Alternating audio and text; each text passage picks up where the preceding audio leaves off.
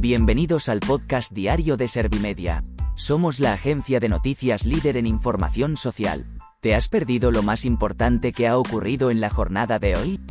A continuación te cuento en menos de un minuto los titulares más destacados de este martes 21 de febrero de 2023.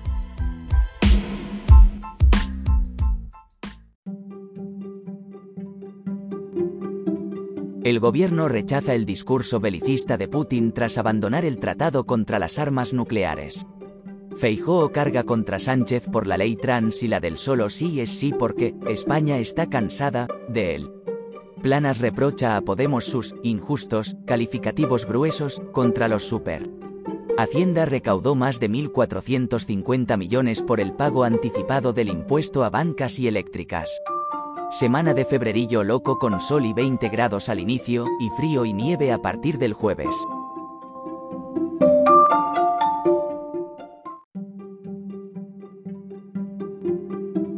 ¿Te han sabido a poco los titulares? Pues ahora te resumo en un par de minutos los datos más importantes de estas noticias. El gobierno rechaza el discurso belicista de Putin tras abandonar el tratado contra las armas nucleares. La portavoz del Ejecutivo ha trasladado el total rechazo a las palabras del presidente de la Federación Rusa y ha mostrado su preocupación por su salida del Tratado de Control de Armas Nucleares. Además, ha abogado por un modelo de convivencia como el que se defiende en los principios de la Unión Europea. Feijóo carga contra Sánchez por la ley trans y la del solo sí es sí porque España está cansada de él. El líder del Partido Popular ha solicitado al presidente del gobierno durante la sesión de control en el Senado que deje ya de molestar a la gente de bien, y le ha pedido que se pregunte si su error con la ley trans es incluso peor que el cometido con la ley del solo sí es sí. Pedro Sánchez ha presumido de dar estabilidad y ha defendido la ley trans. Planas reprocha a Podemos sus injustos calificativos gruesos contra los super el ministro de Agricultura ha afirmado que los super no se están forrando, contradiciendo a sus socios morados del gobierno. Luis Planas ha señalado que el sector de la distribución es uno de los más competitivos del país y que si un consumidor no está de acuerdo con los precios puede irse al supermercado de enfrente.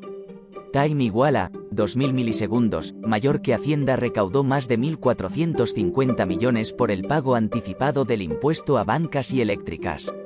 María Jesús Montero prevé que recaudar, como mínimo, más de 2.900 millones para el cierre del año, el 97% del objetivo.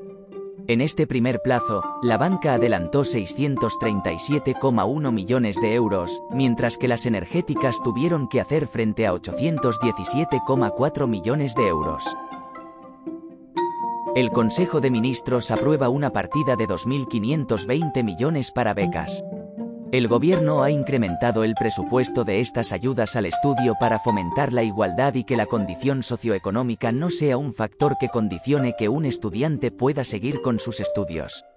Dentro de este paquete se ha aprobado una partida para alumnos con necesidades educativas específicas que beneficiará a 240.000 alumnos con discapacidad.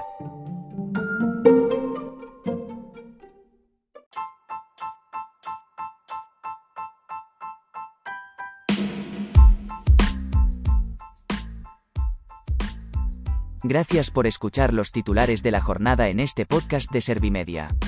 Como habrás notado, soy una inteligencia artificial que está aprendiendo a contar las noticias más relevantes de cada jornada. Poco a poco iré mejorando. Gracias por confiar en mí y gracias por informarte con Servimedia.